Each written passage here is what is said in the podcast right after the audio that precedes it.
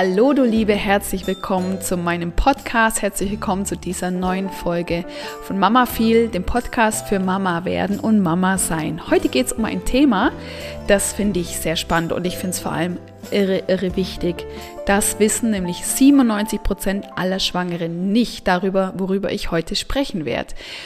Ganz kurz zu mir, ich heiße Stefanie Waller, ich habe zwei Jungs auf die Welt gebracht, 2018 und 2021 war das. Und seit 2019, und jetzt waren viele Jahreszahlen drin, begleite ich Frauen in ihrer Schwangerschaft, ich begleite Frauen in der Geburtsvorbereitung und im Wochenbett. Und für die Geburtsvorbereitung nutze ich die Methodik Hypnobirthing, das ist eine Geburtsvorbereitungsmethode, die unter anderem mit Hypnose arbeitet. Und das mache ich auch ansonsten in der Schwangerschaftsbegleitung und im Wochenbett. Ich arbeite viel und gern und sehr erfolgreich mit Hypnose und ich verwende noch eine weitere Methodik. Das ist das energetische Arbeiten oder das energetische Heilen. Das ist auch schon in der Schwangerschaft mega, mega effektiv, ja, um alte Glaubenssätze zum Beispiel loslassen zu können, die dich auch noch ganz stark behindern, um Verantwortung für dich und für deine Schwangerschaft und für dein Baby zu übernehmen und um auch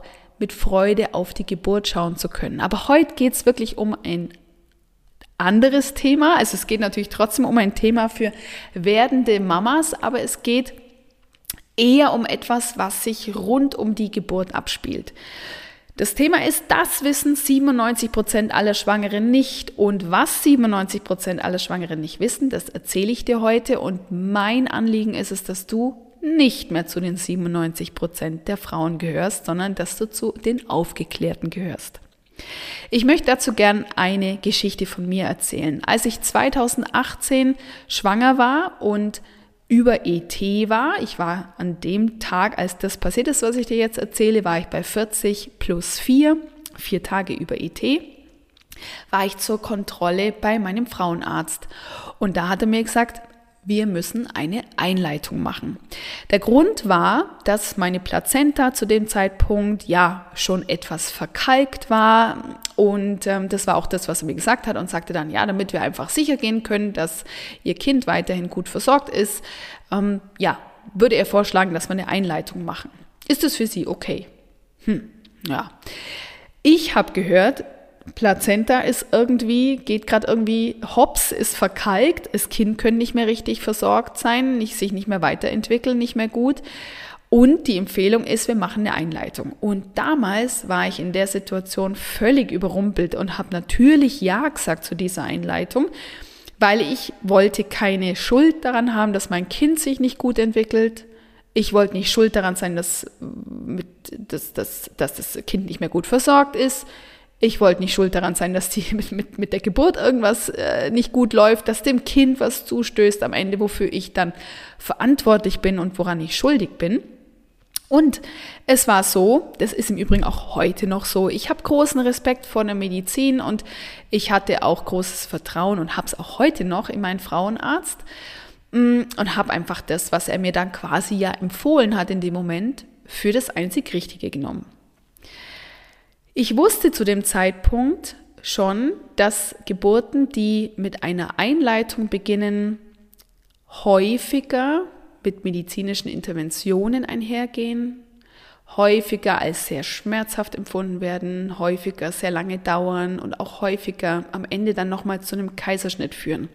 Ich wusste also, dass Einleitungen eine Art der künstlichen Geburtsaktivierung ist, die im Grunde genommen nicht wirklich ähm, was ist, worauf man richtig Lust hat.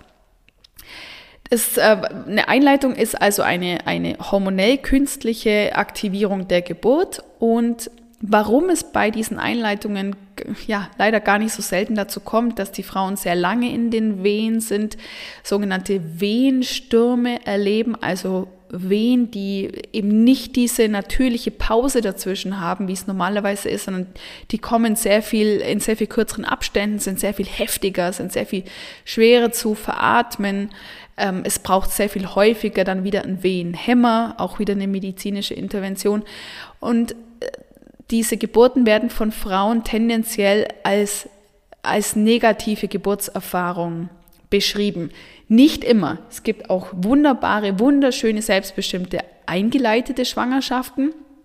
Man geht jedoch dabei davon aus, dass diese schönen Geburtserfahrungen, diese normalen Geburtserfahrungen, dann die sind, wo die Frau eigentlich wirklich schon ready war fürs Baby und für die Geburt und auch das Baby war ready und sozusagen mal diese Einleitung, so dieses letzte Zack, was es gebraucht hat, damit die Geburt losgeht. Wenn aber Mama und Baby noch nicht ready sind, auch in ihrem Hormonhaushalt noch nicht so weit sind, dann kann es dazu führen, dass diese künstliche Aktivierung der Geburt dazu führt, dass ja, also jetzt mal salopp ausgedrückt, der Körper der Frau ein bisschen äh, überreagiert, die Hormone gar nicht so schnell nachkommen. Es gibt gewisse Hormone, die dazu führen, dass man als gebärende Frau das, die Schmerzen besser verarbeiten kann, besser damit umgehen kann. Und wenn das ausbleibt, nimmt man zum Beispiel auch diese starken Körpergefühle ganz anders und sehr viel intensiver wahr. Es soll aber heute nicht um Einleitungen per se gehen, sondern um was anderes. Aber ich wusste damals einfach, eine Einleitung ist nicht das, was ich möchte. Ich bin dann ja aber drauf eingegangen, habe dann gesagt, ja okay, dann machen wir das, wann und wo und wie. Und dann meinte er, ja, er ruft jetzt gleich mal im Krankenhaus an, dann schaut er, dass er heute noch einen Termin kriegt. Ich so was, okay. Dann rief er dort an dann war aber am heutigen Tag kein Platz mehr frei. Dann waren wir verabredet für den nächsten Tag. Abends 22 Uhr sollte ich antraben im Krankenhaus. Ich bin also aus meiner Praxis rausgegangen, habe mich an den See gesetzt, habe auf den See geguckt und dachte mir, wow, ich werde morgen Mama. Das ist ja völlig verrückt. Ich dachte nämlich, die Einleitung kommt und dann kommt gleich das Baby, was in der Regel nicht der Fall ist. Aber ich wusste es nicht besser. Und ich saß dann da, wow, ich werde morgen wirklich Mama. Und dann, aber irgendwie das mit der Einleitung will ich nicht haben. Und wäre ich damals so weit gewesen, wie ich es dann zwei Jahre später war, bei der Geburt meines zweiten Sohnes oder wo ich natürlich auch heute stehe, dann hätte ich damals nicht einfach Ja gesagt. Weil zum Beispiel die Tatsache, dass eine Plazenta verkalkt, ein total natürlicher Zustand ist. Das wusste ich damals aber gar nicht. Ich dachte, oh je, da ist irgendwas ganz Schlimmes im Gange.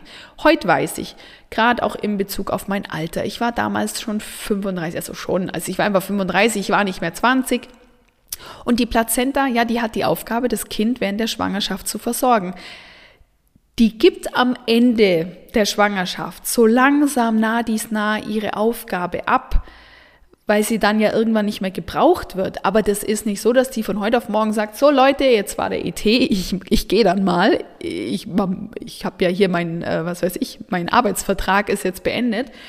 Sondern die wird schon dafür sorgen, dass das Kind lang genug gut versorgt ist. Und wenn nicht, wird man nicht mehr mit einer Einleitung arbeiten, sage ich mal, sondern dann wird es einen eine schnelle, eine schnelle geplante Geburt geben und es ist nun mal ein Kaiserschnitt, ein geplanter.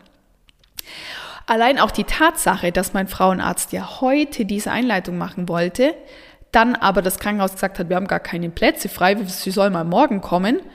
In, es waren eigentlich fast zwei Tage später, hätte mir ja auch aufzeigen können, okay, hey, hier geht's nicht um Leben und Tod, weil sonst wäre ich ein Notfall, dann wäre es eine andere Nummer. Hätte ich damals gewusst, was nur ganz wenige Prozent der Frauen wissen, und ich mache das in meiner Geburtsvorbereitung und in meiner Schwangerschaftsbegleitung immer wieder als Erfahrung, dass Frauen nicht wissen, dass sie die Wahlmöglichkeit haben zu sagen, ja, ich möchte das oder nein, ich möchte das nicht. Und eigentlich ist es so klar, dass wir diese Wahlmöglichkeit haben. Es ist unser Körper, es ist unser Baby. Wir allein tragen die Verantwortung für dieses Wesen in uns und wir tragen die Verantwortung für unseren Körper und für uns als Person.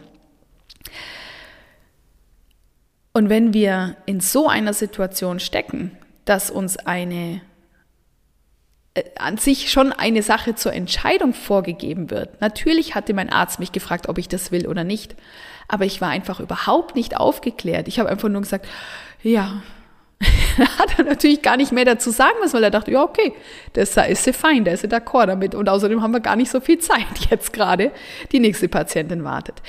Hätte ich damals eine einzige Frage gestellt, wäre es nicht zu diesem Termin mit der Einleitung gekommen. Da bin ich mir ganz sicher. Hätte ich die Frage gestellt, was ist, wenn ich, wenn wir diese Einleitung morgen nicht machen? Weil dann wäre seine Antwort entweder gewesen, naja, wenn wir die Einleitung morgen nicht machen, dann äh, müssen Sie jetzt einfach wirklich jeden Tag zur Kontrolle reinkommen und wir kontrollieren das sehr viel engmaschiger. Oder er hätte gesagt, wissen Sie, es ist jetzt wirklich notwendig, dass wir diese Einleitung machen, weil die Versorgung Ihres Kindes ist wirklich stark gefährdet.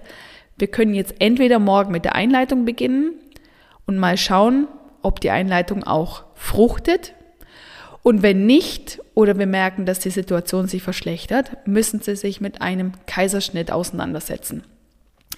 Dann, in jedem Fall, habe ich nochmal viel mehr Informationen, habe ich nochmal viel mehr mh, mm, Material, mit dem ich arbeiten kann, wo ich dann entscheiden kann, möchte ich jetzt die Einleitung oder nicht.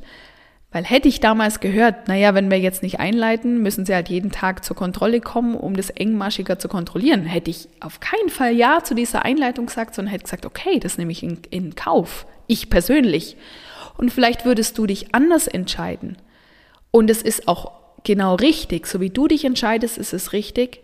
So wie ich mich entschieden habe oder hätte entscheiden können, wäre es richtig gewesen.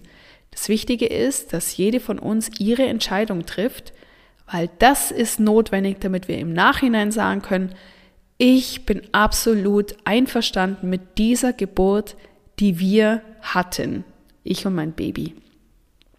Genau das ist nämlich der Knackpunkt. Wenn Frauen Geburten als negativ erleben, dann ist es in der Regel der Grund, der dahinter steckt. Also entweder sind sie einfach mit, mit dem Schmerzmanagement ähm, das hat nicht funktioniert. Ähm, das ist das eine, wovon Frauen im Nachhinein sagen, das war eine sehr, sehr anstrengende Geburt. Aber das, der viel, viel wichtigere Punkt, und das ist der, der auch viel länger noch nachhalt bei den Frauen, der sehr viel länger ein negatives Gefühl hinterlässt, vielleicht ein Leben lang, ist das, wenn man sich als Frau überrumpelt oder übergangen gefühlt hat. Wenn Dinge mit einem gemacht worden sind, für die man kein Okay gegeben hätte, wenn man gut aufgeklärt gewesen wäre.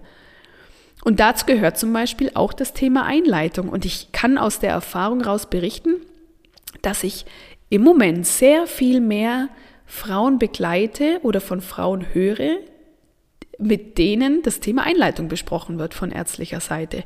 Das muss ich sagen, das war vor drei Jahren aus meinem, aus meinem subjektiven Empfinden heraus anders. Es wird gerade sehr viel oder es möchte sehr viel eingeleitet werden. Und jetzt ist das Schöne, dass die Frauen, die mit mir zusammen Schwangerschaftsbegleitung und Geburtsvorbereitung machen, die wissen, dass sie nicht einfach Ja sagen müssen, sondern die wissen, dass sie diese Frage stellen dürfen. Was ist, wenn wir es nicht machen? Was ist, wenn wir noch etwas länger warten? Oder aber auch natürlich auch das Thema Zweitmeinung ist eine Option, Zweitmeinung ist natürlich immer so ein bisschen so ein zeitliches Thema. Wo finde ich jetzt schnell noch einen anderen Gynäkologen oder eine andere Gynäkologin, die mir eine zweite Meinung gibt? In der Regel lässt sich sowas organisieren, indem man in ein Krankenhaus geht, aber das ist natürlich sehr unterschiedlich, ob das dann noch möglich ist. Deswegen der einfachere Weg ist zu sagen, lass uns ins Gespräch gehen. Was ist, wenn ich nicht Ja sage? Was ist, wenn wir noch warten? Weil dann bekommst du die Antwort, mit der du dann aus vollem äh, Einverständnis und mit vollem Bewusstsein Ja oder Nein sagen kannst. Und das ist das, was wirklich zählt für ein positives Geburtserlebnis.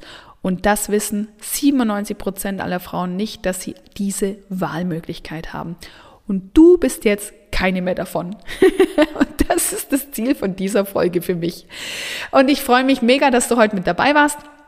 Ich lade dich von Herzen ein, in meinem Powerkurs Mom to Be mit dabei zu sein. Der startet am Montag, den 17. April 2023. Der findet live und online über eine geschlossene Facebook-Gruppe statt. Also alles, was du brauchst, ist, du brauchst einen kostenlosen Facebook-Zugang und du brauchst einen kostenlosen Zoom-Zugang, den du dir vorher anlegst und dann darfst du mitmachen in diesem Kurs. Dein Platz kostet dich, jetzt hör genau zu, nur 88 Euro für zwei Wochen, für insgesamt sieben Live-Termine. Es wird übrigens auch alles aufgezeichnet. Du musst nicht immer live mit dabei sein. Und wir werden so wunderbare Themen uns anschauen, wie, wie du dich ganz schnell mit deinem Baby verbinden kannst, ohne dass du irgendwelche komplizierten Übungen lernen musst oder ganz viel Zeit dafür brauchst. Wir schauen uns an, was sind praktische Tipps, wenn dein Bauch vor lauter Stress richtig hart wird und wenn es richtig zwickt und zwackt. Wir schauen uns aber auch an, wie du endlich diese ganzen negativen Geburtsberichte von anderen für dich abblocken kannst und du stattdessen wie magisch positive Geburtsgeschichten anziehst, die dich viel weiterbringen werden als diese negativen Geschichten. Und ich zeige dir darüber hinaus unter anderem auch, wie du so viel mehr Selbstvertrauen und Vorfreude auf die Geburt entwickeln kannst, weil du weißt, auf was es wirklich ankommt in der Geburt.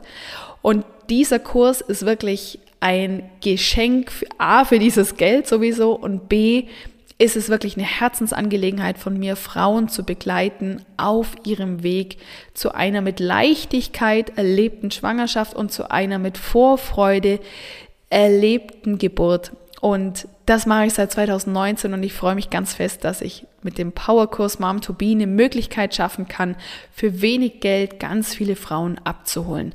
Und wenn du den ähm, da gern mit dabei sein möchtest, dann darfst du dir gern deinen Platz buchen. In den Show Notes findest du den Link dazu. Und alternativ kannst du noch bis zum 13. April einen Platz gewinnen. Und zwar läuft es folgendermaßen ab. Du gehst auf meine Homepage www.stephaniewaller.com. Den Link findest du auch in den Show Notes und da kannst du im Bereich Kontaktaufnahme mir einfach eine kurze Nachricht schreiben, ich will den Kurs gewinnen. Und wenn du deine E-Mail-Adresse und deine Handynummer mit angibst, dann informiere ich dich am Donnerstag, den 13. April, ob du deinen Platz gewonnen hast. Ich freue mich auf jeden Fall ganz fest auf dich, egal ob du den Platz gewinnst oder ob du deinen Platz ähm, ja quasi selbst bezahlst. Ich freue mich ganz, ganz fest, wenn ich dich am 17. April im Powerkurs Mom to Be sehe. Ich wünsche dir alles Gute, bis ganz bald und Bleib gesund, deine Stefanie.